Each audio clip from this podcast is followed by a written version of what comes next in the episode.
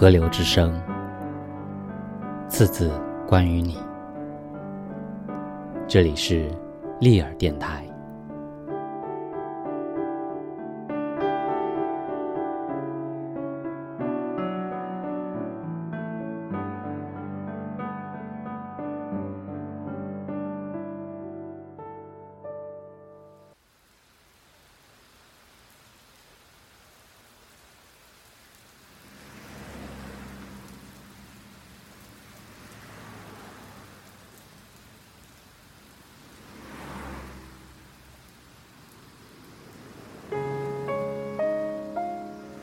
那天在停车坪遇到戴戴之后，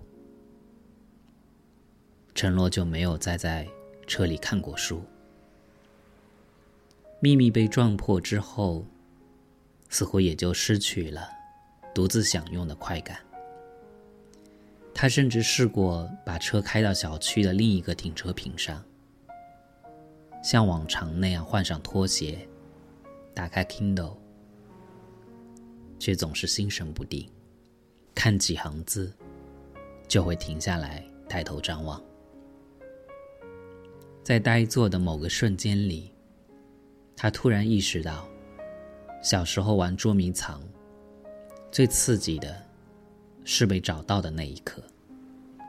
四目相对，恍然大悟，而那个直到游戏结束都不被发现的人，才是最最终。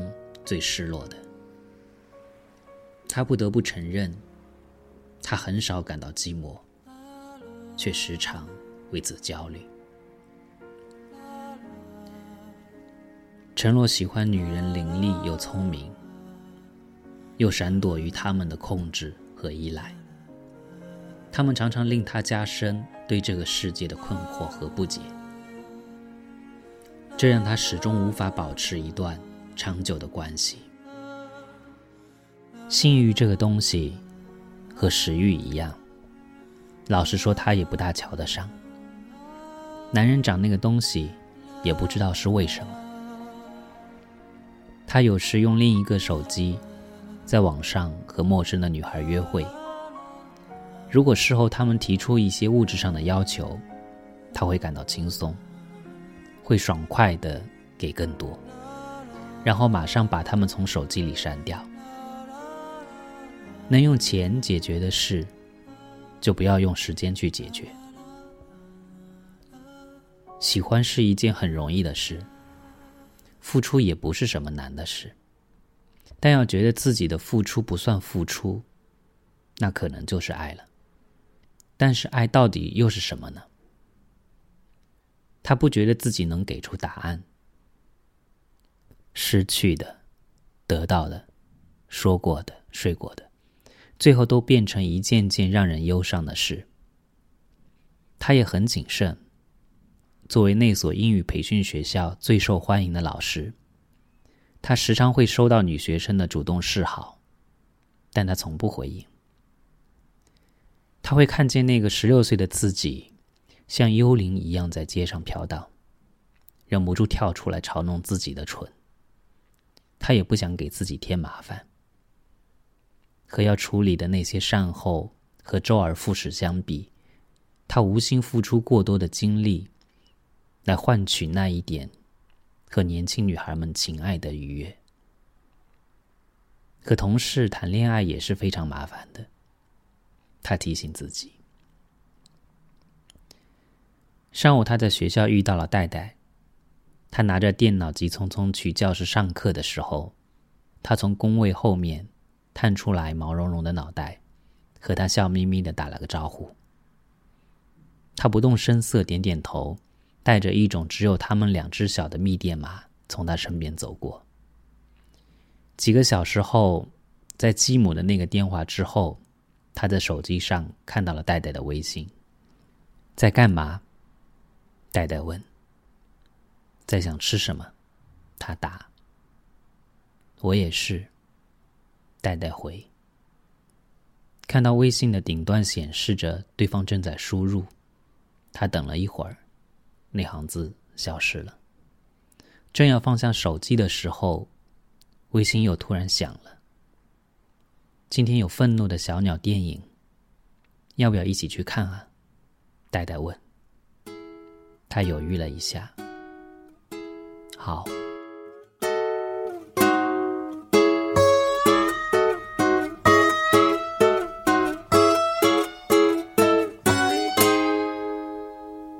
像待放的花蕊，你的情绪漫不过夜土味，心蠢蠢欲动比向往复杂，比爱情纯粹。黑夜不慈悲，一切保护色都消退，风送来春雨的香味，就为了爱上谁。像骄傲的花瓣，你的青草地不过陌上桑，生不耐寂寞，比月生不安，比月落惆怅。欲望卷起潮水，渴望着春泥的安慰。世界背弃你的赤裸，谁都心里有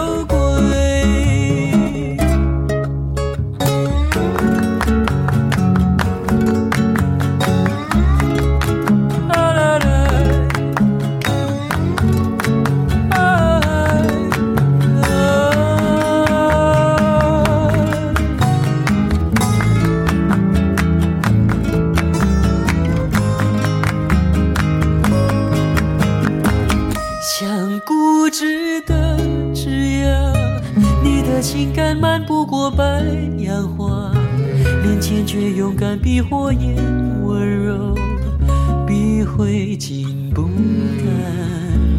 时间不曾体谅，所有绽放终要枯萎。红梨花不折，白不折，孤单，视死如归。是一个很热闹的动画片。看电影的时候，戴戴的怀里。满满抱着外套、手机、可乐，陈洛就帮他拿着大桶的爆米花，戴戴的手像挖掘机般不停的伸到他胸前的爆米花堆里，抓上一大把。他觉得电影挺无聊的，为了防止自己睡着，主动用右手抓起一捧爆米花，向戴戴那边递过去，吃吧。他在黑暗里小声说：“戴戴一边盯着荧幕，一边在他的手心里捡起爆米花吃。他感觉到爆米花的糖分开始渐渐溶解在他的手心里，黏黏糊糊的潮湿着。于是不能忍受的，把手里的最后几粒爆米花送到戴戴嘴边。代代顺从的张开嘴。”任凭他一粒粒喂下去，吃下他手里最后一粒爆米花之后，他突然用他的舌头悄无声息地裹住了他的食指，柔软、温热地吮吸着他皮肤上的甜味和神经的震颤。在黑暗里，陈洛猝不及防，他吃惊地转过头看着戴戴。戴戴没有看他，侧脸在昏暗的光影里意味深长。陈洛也一动没动。于是他们保持着这个奇怪的姿势，直到电影荧幕突然变亮，陈洛才轻轻退出了自己湿润的食指。戴戴转过身，把他怀里的爆米花桶轻轻拿过来放在怀里，笑嘻嘻的吃着。专心的看着荧幕上乱飞的小鸟，像什么都没有发生过。甜腻的奶油香味弥漫在陈洛的身边，他倒是有一点乱了。嗅觉和他的食指一起在黑暗里膨胀，手指上仿佛被裹上了一层又热又厚的糖浆，滚滚发烫。但其实也没有什么可吃惊的。男男女女，不过如此。他心里热一半，冷一半，作为适当的回应。他轻轻握住了戴戴的手，戴戴垂下了眼睫毛。事情就这么变得不一样了。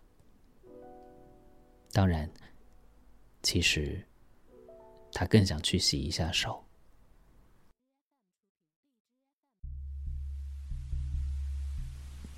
来自乘机，像火焰，像灰烬的其中一个片段。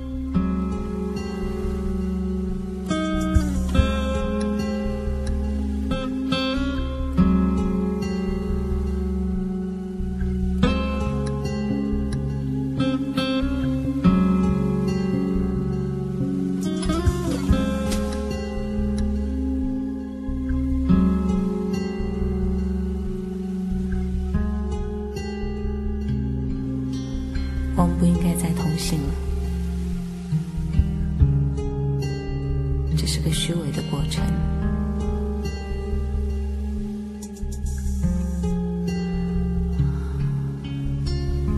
我们真的关心彼此吗？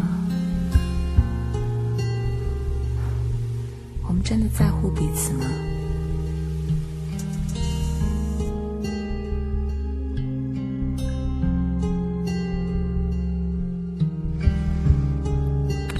断的通信。让我们两个好像互相熟悉，但我常常连你长什么样子都想不起来。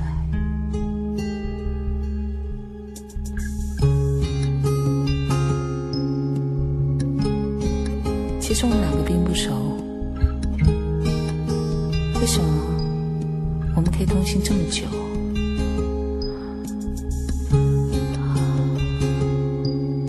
原因很简单，我们都很寂寞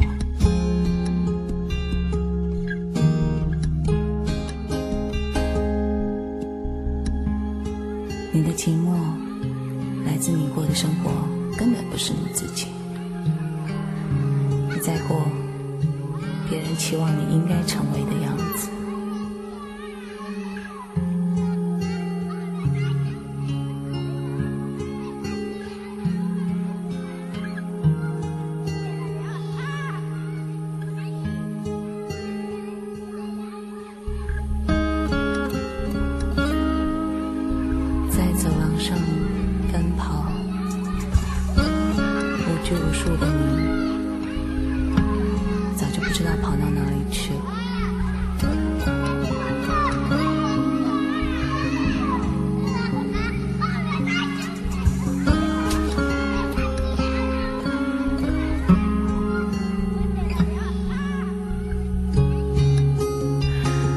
帮你联系了一条脆弱的线在真实的你和现在的你之间。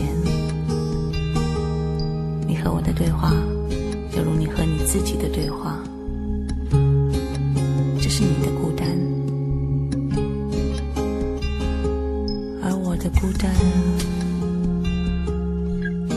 则是我以为我自己很真身上像是长了千万根